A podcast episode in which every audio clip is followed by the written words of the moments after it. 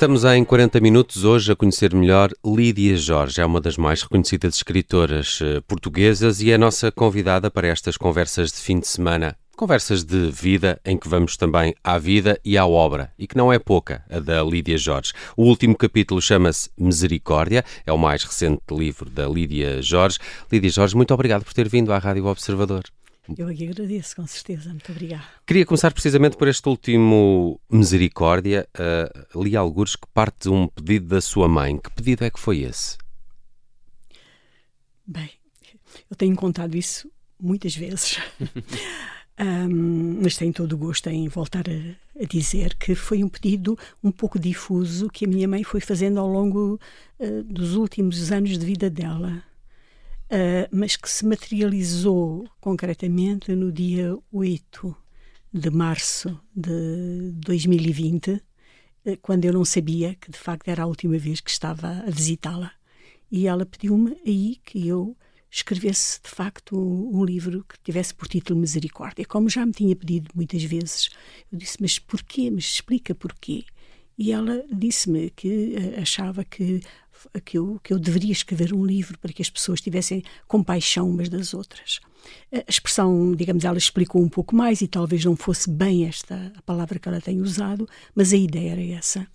Eu aí percebi que, como ela estava num lar da Misericórdia, da Santa Casa de Misericórdia, muitas vezes, quando ela me dizia para eu escrever um livro que se chamasse assim, eu tinha a ideia de que ela queria queixar-se ou que queria, enfim, um, uh, eh, fazer uh, uh, que, que, eu desse opiniões sobre aquilo que não corria bem. Era o que eu pensava, que, ela, que no fundo era um pedido dessa natureza.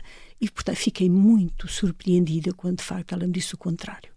Portanto, uh, o que ela queria que eu escrevesse, no fundo, um livro sobre o último tempo de vida das pessoas e uh, eu nunca mais a vi. Portanto, ela ficou infectada. Com Covid-19? Com Covid-19 e passados 40 dias ela foi uma das pessoas a morrer lá embaixo no sul, quando ainda não se sabia como as pessoas deveriam tratar-se umas às outras, ainda não se tinha a ideia uh, de como enfrentar, não é? Havia erros clamorosos e as pessoas se, enfim, se encontravam a monte sem saber como, como uhum. proceder. portanto, eu nunca mais a vi. E quando ela faleceu, tive a ideia de que, como se sabe, não é? A pessoa, quando numa situação destas, fica com uma sensação de que tem de cumprir, de que deve cumprir. E, portanto, eu hesitei bastante o que, o que fazer com um título destes, uhum. um título tão dramático, tão intenso, tão forte, eh, eh, de, de cariz religioso, o que fazer com, com, com um título destes. Mas depois eu acho que percebi no fundo, o que por um episódio que depois ocorreu a, ocorreu a seguir, eu achei que, que tinha que iria encontrar o ponto de vista que era que resumiria aquilo que no fundo ela tinha sido a vida dela e portanto acabei por escrever esse livro com essa estrutura que se conhece. Alguma vez tinha começado um livro pelo título? Eh, já, já comecei várias vezes livros pelo, título, mas depois alteram-se, depois vão-se modificando. Por exemplo, uh, uh, lembro-me que uh, A Costa dos Murmúrios tinha um título que era O Grifo, que era a ideia de uma de uma uh, operação militar que se chamava o Grifo, em que estavam reunidos todos os animais, porque as operações militares, um chamava-se Cobra Venenosa, e outro chamava-se Leão Invencível, e outro o Tigre, o tigre das Arábias, e coisas do género, não é? Uhum. E eu pensei escrever um título que se chamasse, de facto, o Grifo, não é? E depois percebi que não, que não podia, que não, que, que era uma, uma metáfora que empobrecia aquilo que eu queria escrever e, portanto, a certa altura encontrei uhum. outro título. Mas, mas voltando à, à, à história uh, da mãe da Lídia Jorge, que uh, morreu infectada com, com Covid-19, uh, na altura também já contou isto várias vezes, a sua mãe escrevia um, um diário, ou, ou, escrevia umas, ia escrevendo umas notas. não sentiu que estava a invadir-lhe a privacidade quando decidiu ler essas notas? Não, de modo nenhum. De modo nenhum. Uh, tudo o que a minha mãe queria era ter leitor. tudo o que ela queria era que as palavras dela não ficassem mortas. Foi por isso que escreveu até ao fim da vida, não é?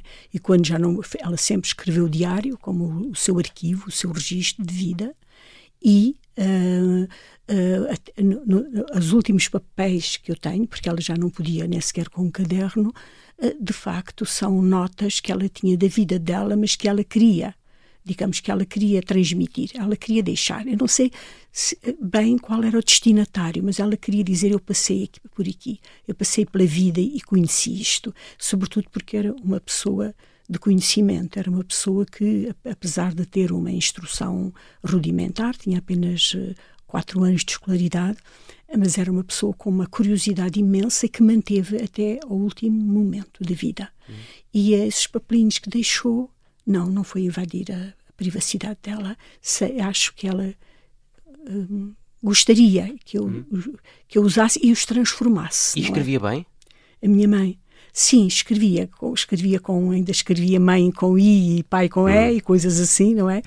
Mas eh, escrevia, escrevia bem, tinha muita capacidade de expressão, bem como o meu pai. Aliás, ambos sempre escreveram diário e uma vez eu, aliás, várias vezes eu perguntei à minha mãe porque é que ela todos os dias, mas era todos os dias, à noite ela sentava-se a, a, escrever. Era um diário particular, porque era um diário, sobretudo, sobre o que ela fez, o que tinha feito, o que tinha conquistado, o que tinha conseguido, que plantas é que tinham florescido, enfim, eram. Mas depois tinha pensamentos também. É? Uma uhum. vez eu lembro-me, sobretudo, uma vez que eu lhe perguntei, mas porquê é que tu estás permanentemente, todos os dias escreves eh, sobre a tua vida.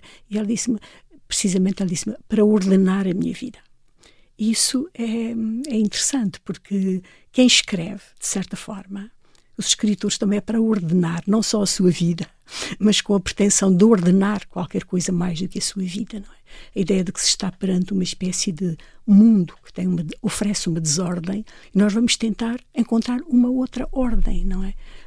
Lateral ou, ou fundamental, ou, mas é essa a busca, no fundo, que Tam, se faz. Também escreve um diário? É, tomo notas, tomo notas, mas sou suficientemente desordenada para não conseguir. Por vezes penso, não, tenho vários, vários cadernos e vários, vários blocos escritos, mas eu tenho sempre a ideia de que vou escrever o diário que, e depois não consigo. Digamos, de certa forma, talvez os livros e os contos, sobretudo os contos, que estão muito mais ligados a um cotidiano e as crónicas, que são muito mais ligadas ao cotidiano, possam constituir um diário, não é? Uh, o, o, o, o romance, o texto mais longo, esse surge também de uma arquitetura que se vai amadurecendo, que se vai compondo e que, portanto, não, não está ligada propriamente ao correr dos dias concretos. Hum. E, e, falou também do seu pai, para além da, da, da, sua mãe. Eles, de alguma forma, foram figuras que a impeliram a seguir este caminho da escrita? Sim, foram. Um, o meu pai era uma pessoa que escrevia muitíssimo bem, muito melhor que a minha mãe, tinha muita capacidade criativa. E, sim. Também foi uma pessoa que ficou apenas com quatro anos de escolaridade, mas a vida dele era, foi uma vida muito rica, de muita viagem, de muito contacto, de, de grande intensidade, de grande, grande intensidade. E penso que um, faltou ao meu pai a instrução que lhe permitisse, de facto, ele, ele, ele ser alguém na arte. Porque ele tinha, de facto, muitos traços e porque a vida, com uma certa dissipação, que foi a sua, eh, mostrava que era uma pessoa que tinha muito mais ansiedade por fazer experiência da vida do que por acumular bens ou por eh, disciplinar a sua vida. Hum. Aliás, acabou por eh, ir para a Argentina, ficar na Argentina, viver aqueles momentos trágicos da, da, da, bancarrota, de ficar sem nada, de ter de recomeçar a partir Foi para lá zero. trabalhar? O meu pai, sim, o meu pai esteve primeiro em África, ele correu vários países, mas primeiro esteve em África e depois foi para a Argentina, para junto dos seus irmãos, e foi aí que de facto aconteceu essa tragédia da Argentina, que é eh, que foi dramática e que continua até a ser dramático, não é? A Argentina continua a ser um, um país de paixão, Uhum. É lá que ele está enterrado, não é? Ele está enterrado diante dos Andes. Uh, nunca vi uh, uh, o sítio onde ele está enterrado, mas quero, quero ver, porque eu tenho uma meia-irmã e ela é que tratou do assunto. Mas um, isto para dizer que sim, quer dizer, eles. Uh, o meu pai teve uma vida aventurosa, uma vida, digamos, de experiência, de, de, de, de uma contemplação do mundo muito mais do que um trabalho cauteloso para si a próprio. A Lídia também viajou por, e trabalhou em muitos, em muitos países, inclusive em, em África. Essa, há, há uma Há uma genética de viajante que se lhe passou? Bem, eu gostaria de ter mais experiência. Bem, eu gostaria, como todos, como o, o Diogo e como o Nelson, todos nós gostaríamos de ser muitos e de viver em muitos sítios. Quer dizer, isso é um desejo de toda a gente, não é? Uh, mas eu não vivi assim em tantos países. Eu visitei muitos países, tenho visitado muitos países e ultimamente são mais deslocações do que viagens, infelizmente, vai-se e vem-se uh, no mínimo de não tempo. Dá para aproveitar. Não, não, não dá sequer para, muitas vezes, eu gosto de saber o nome das plantas, das, das árvores que estão nas ruas e assim, nem dá para perguntar, não é? Não dá para nada. Mas, uh, sim, eu acho que a distância, a viagem é uma personagem digamos, a distância revela-nos, não é? Sair da nossa casa, partirmos, chegarmos a outro sítio, encontrar outras pessoas, encontrar, uh, atravessar uma parte da Terra, revela-nos, dá uma outra perspectiva do mundo, não é? Regressa-se a casa com uma ideia de que se tem um, um, outro conhecimento. Somos diferentes. Nunca regressamos como partimos, não é? Uhum. Isso é a base, de facto, da escrita.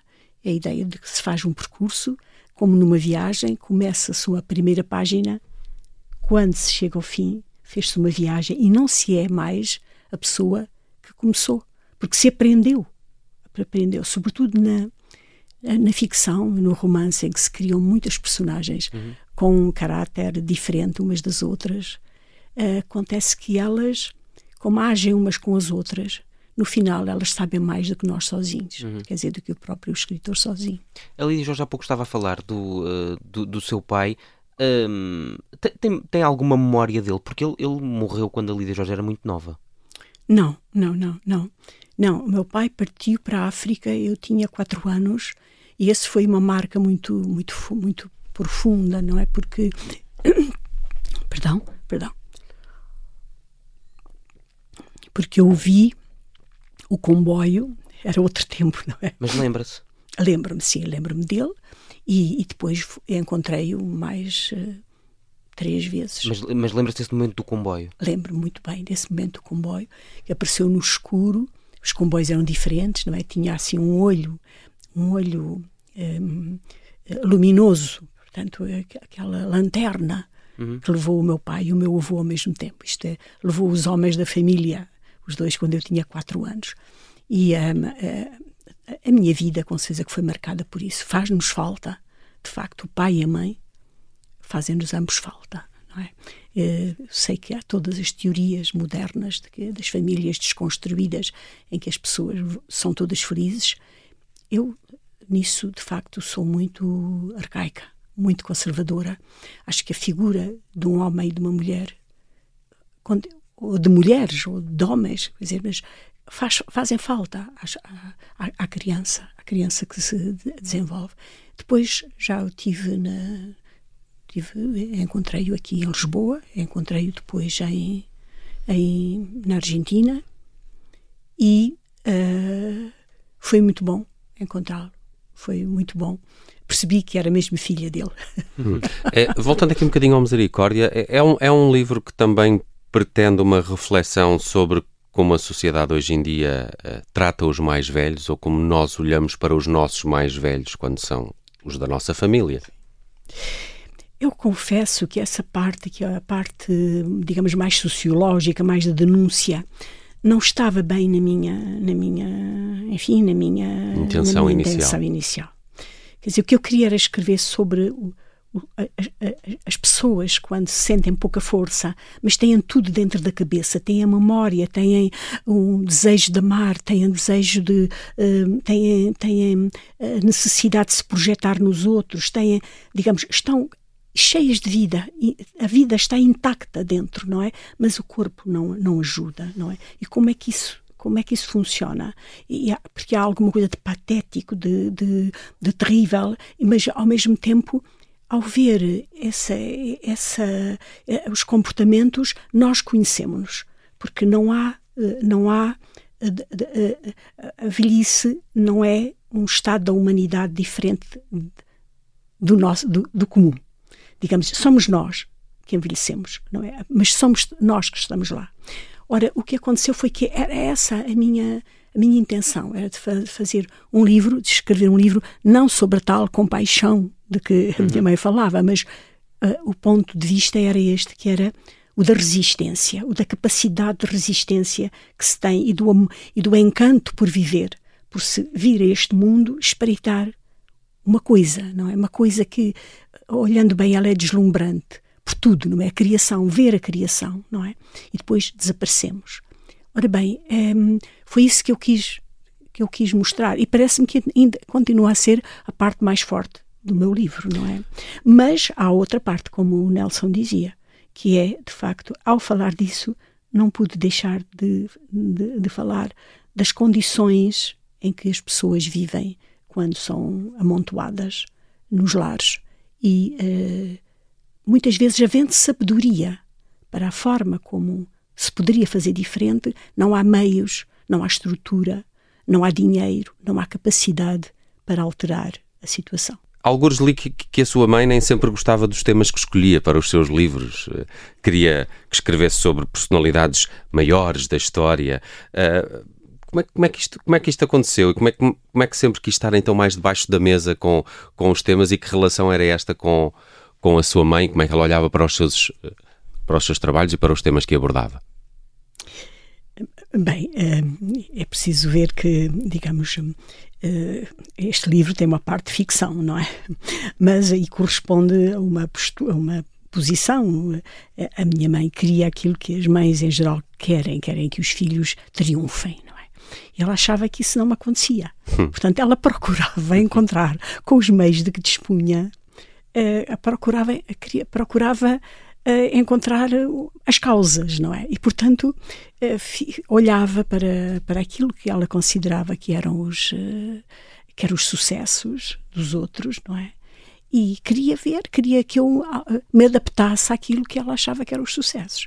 E, naturalmente, que a minha mãe tinha dificuldade em compreender que o sucesso primeiro para um escritor ou qualquer artista é uma é uma relação individual e pessoal é, uh, é, olhar para o trabalho e ter a ideia de que fez aquilo que queria, não é? Portanto, ela, não, ela o que estava sempre era para projetar para o exterior. Portanto, como é natural. Não é? E, portanto, muitas vezes não nos entendíamos, não, não nos entendíamos. Mas, mas... mas discutiam uh, Havia, havia, discussões entre as duas por causa disso ou não? Sabe, entre a mãe e a filha, entre, entre os pais, os progenitores e os filhos, há sempre discussões. Não? É? E hum. mal de nós quando não há. Sim, claro. Porque de facto é, é, é digamos, é, está ali entre os pais e os filhos, está uh, a síntese daquilo que é a contenda do mundo, não é? Portanto, eles, o que eles querem para nós não, não coincide, enfim, tudo isso, não é? Portanto, uh, havia, de facto, alguns desentendimentos sobre a minha mãe era uma pessoa que olhava muito para o exterior da pessoa, não é? Ela queria que eu uh, olhava muito para as pessoas, como elas se comportavam, como ela, o, o aspecto, se parecia bem ou assim. Portanto, eu era muito mais descuidada do que ela, do que ela achava. Portanto, uhum. havia coisas assim, mas era mínimo. Aliás, no livro há uma passagem que não, não sei se repararam nela, é que eh, há umas senhoras muito religiosas que vão dizer que os livros da filha não prestam para nada, porque só há um livro bom que foi aquele que foi ditado por Deus, que é a Bíblia, não é? Uhum. E uh, há ali uma reação que teve, uh, digamos, inspiração numa alguma coisa real, não é? Que aconteceu. E ela revoltou-se e disse: Não, não, os livros da minha filha também são ditados por Deus. Deus dita e ela escreve. Quer dizer, ela assumiu para defender, não é? E, e fez essa defesa. Mas, mas, mas ali Jorge sente-se de alguma forma, uh, ou, ou, não sei se a voz dos mais fracos, ou, ou se sente que uh, a, a, sua literatura, uh, os livros que escreve, estão sempre mais virados para um, os mais fracos do que para essas tais figuras maiores da história, por exemplo. Bem, não há dúvida que. Os a Lídia gosta de underdogs, como se diz em inglês, não é? Sim, aqueles que não sim, são os favoritos. São os underdogs, não é? pois.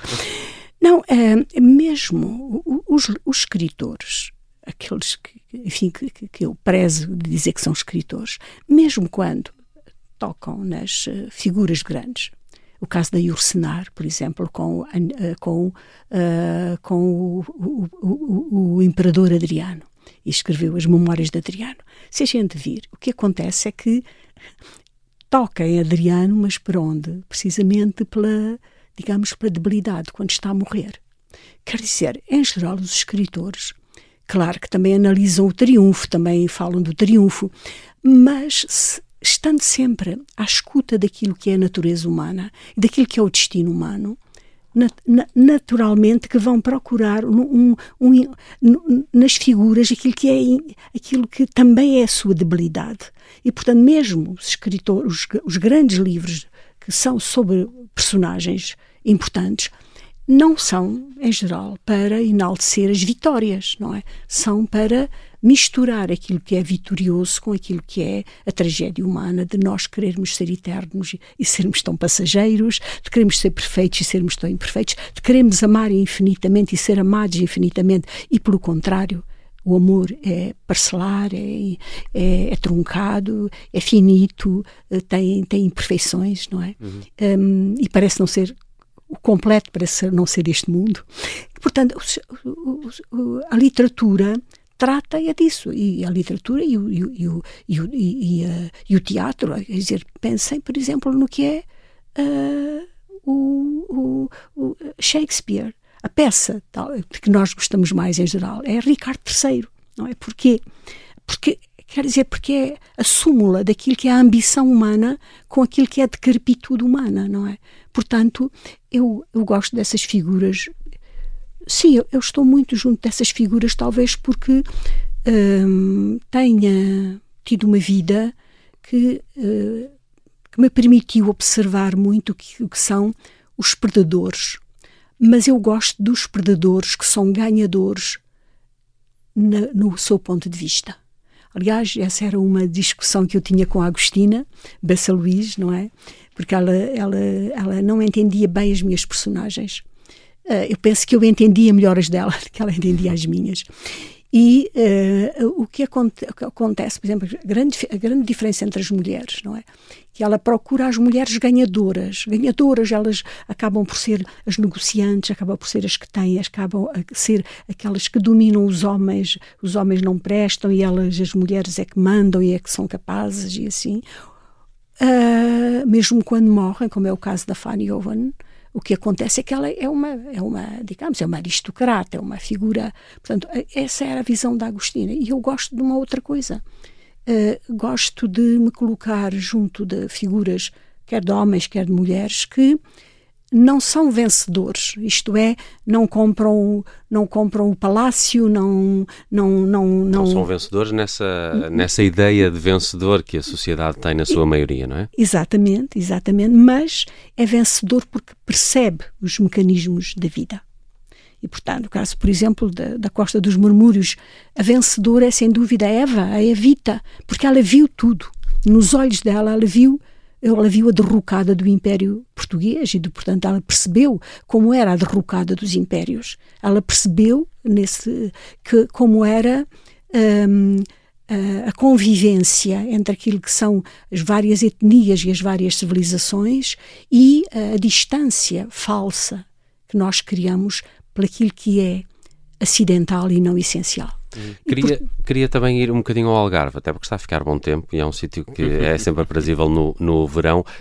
Ainda regressa muito ao Algarve, nasceu no Algarve. Como, que relação mantém com esta região do país e se acha que a geografia também nos marca? Também somos uh, sempre alguma coisa de onde vimos? Ah, eu acho que sim. Não tenho dúvida, eu, eu, acho que sim.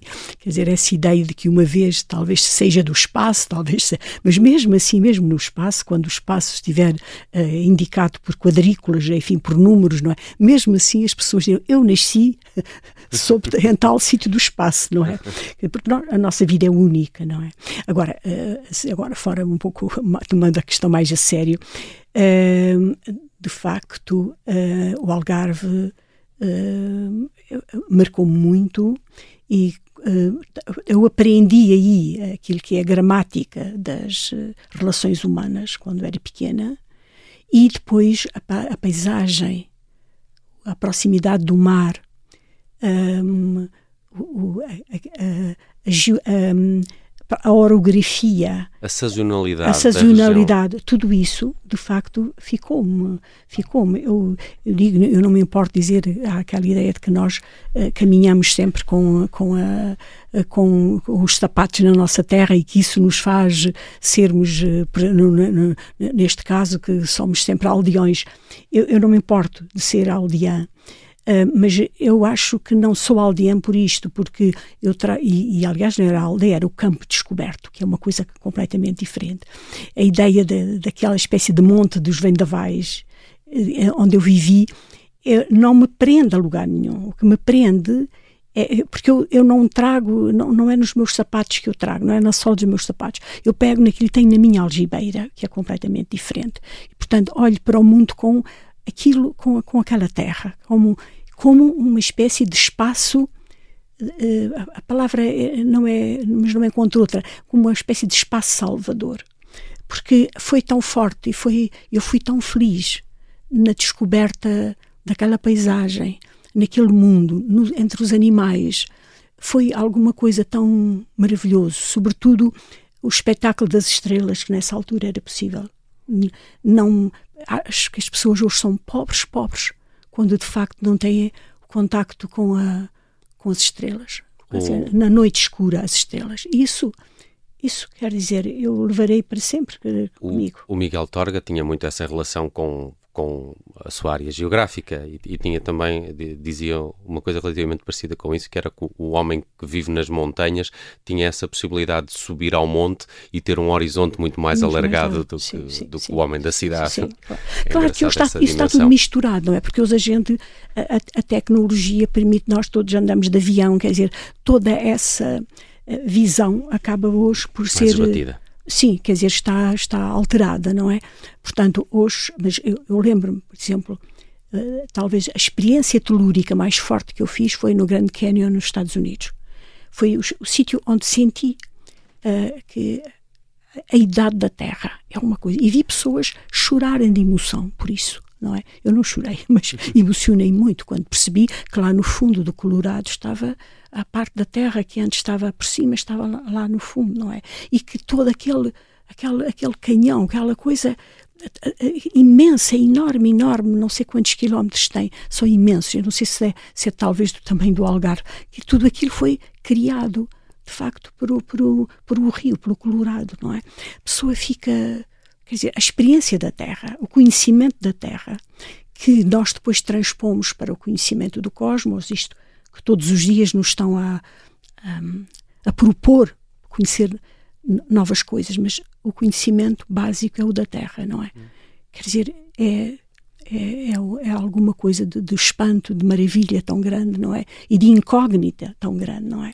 Ora, eu tenho a ideia de que comecei a fazer essa experiência de espanto perante o mundo e, e perante esta grandeza, que eu às vezes penso que é quase é chocante em relação a nós, não é? Porque nós pensamos o mundo. Não sabemos se mais alguma coisa pensa o mundo, não é?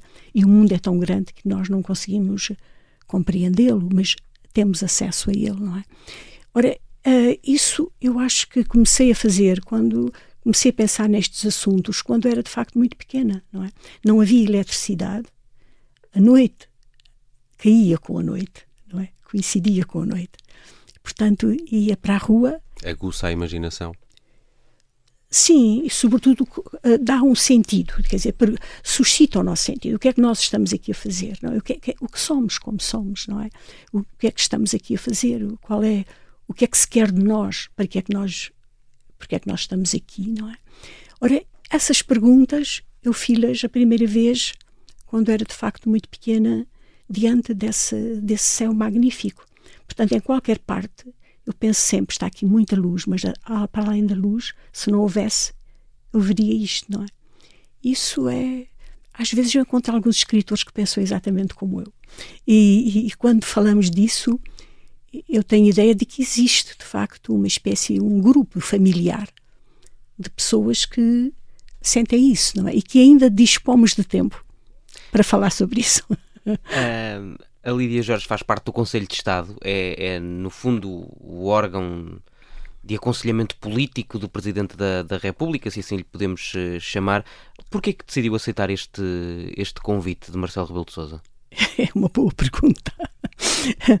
Bem, em primeiro lugar, porque quando o Presidente me, me, me, me, me falou, me disse que eh, gostaria que eu substituísse ocupasse a cadeira do, do Eduardo Lourenço. Eu fui muito amiga do Eduardo Lourenço, muitíssima amiga dele. E uh, isso tocou-me, não é? Eu sei que outras pessoas poderiam, possivelmente, com mais sabedoria do que eu, uh, estar a ocupar essa cadeira. Mas um, também pensei que podia, de alguma forma, emprestar aquilo que é eh, a perspectiva de alguém que não é especialista em nada. Eu não sou especialista em nada. E por isso, julgo eu que posso ter uma voz muito próxima daquilo que são as pessoas comuns. E acho que num, num órgão desses também é preciso existir alguém assim. Não sei se sou muito útil, não é?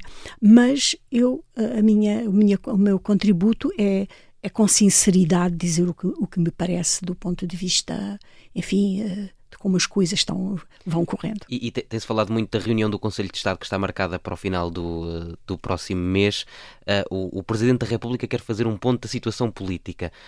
Qual é o ponto da situação política uh, neste momento, na opinião da Lídia Jorge? Bem, é assim, aquilo que eu iria lá dizer, tenho pensado muito nisso, mas todos os dias mudo também, sabe? Uhum. Porque, quer dizer, quando se diz que a realidade é dinâmica, parece já uma frase feita, mas é verdade, não é?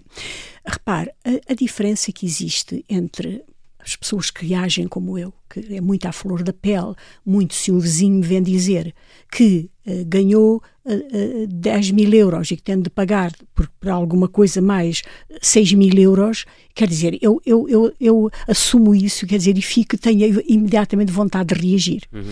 Agora, os políticos têm de ter uma outra, uma outra perspectiva. Têm de ver na, eh, numa dimensão muito mais longa, não é? Muito, muito mais longa. E por isso uh, a leitura que eu faço uh, modifica-se, porque há revelações que estão permanentemente a ser dadas, designadamente sobre esta última, sobre a última fase do governo.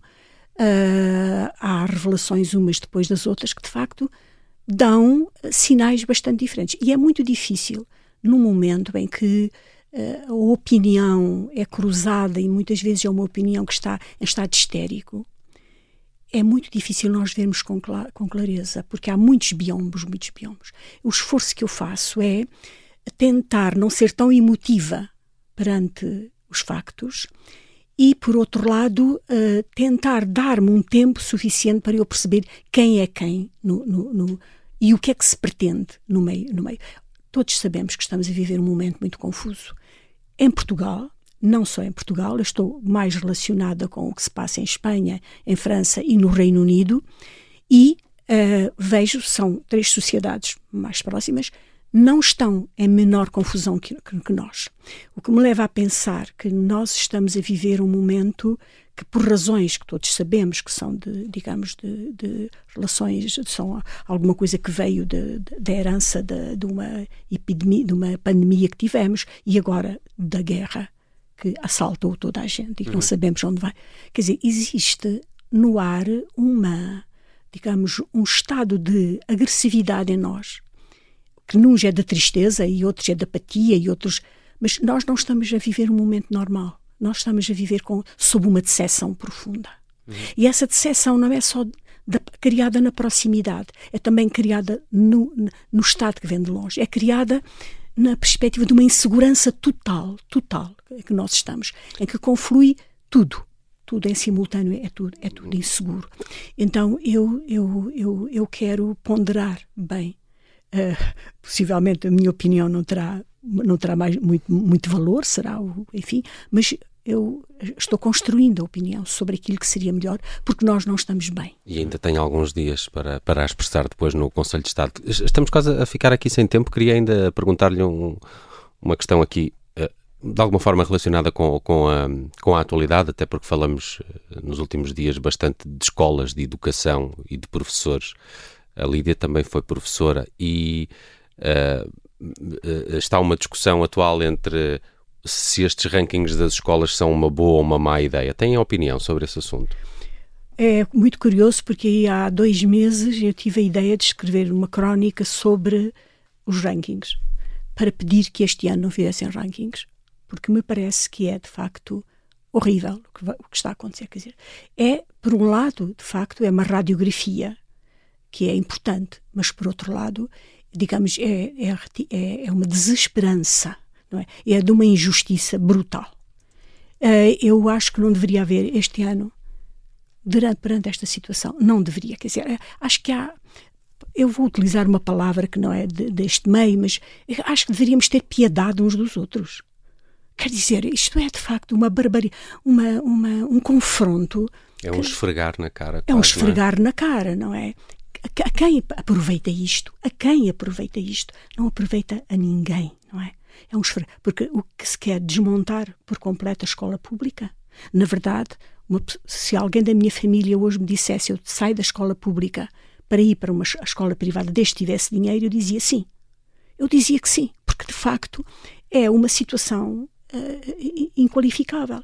Agora, o que eu sei também é que há professores que, apesar de tudo isto, não sei quantos, nem como, mas tenho falado com alguns professores que, apesar de toda esta instabilidade, têm tido respeito pelos, pelos alunos, têm tido respeito pelos pais, fazem greve e conseguem conseguem compensar. repor, compensar. Portanto, está, está, estamos para ler o que se está a passar, não é? Cada um de nós terá a sua experiência, mas eu penso que, quer dizer, que em relação aos rankings, sinceramente, eu acho que deveria haver um pouco de piedade no, no momento em que nós, nós estamos a viver. Hoje ficamos a conhecer um bocadinho melhor a Lídia Jorge em 40 minutos, claramente pouco tempo para a vida e obra desta escritora. Foi um prazer fazê-lo consigo. Lídia, muito obrigado por ter vindo à Rádio Observador e muitos parabéns pelo Misericórdia e por todo o restante percurso. Até breve. Eu aqui agradeço a ambos. Muito obrigada.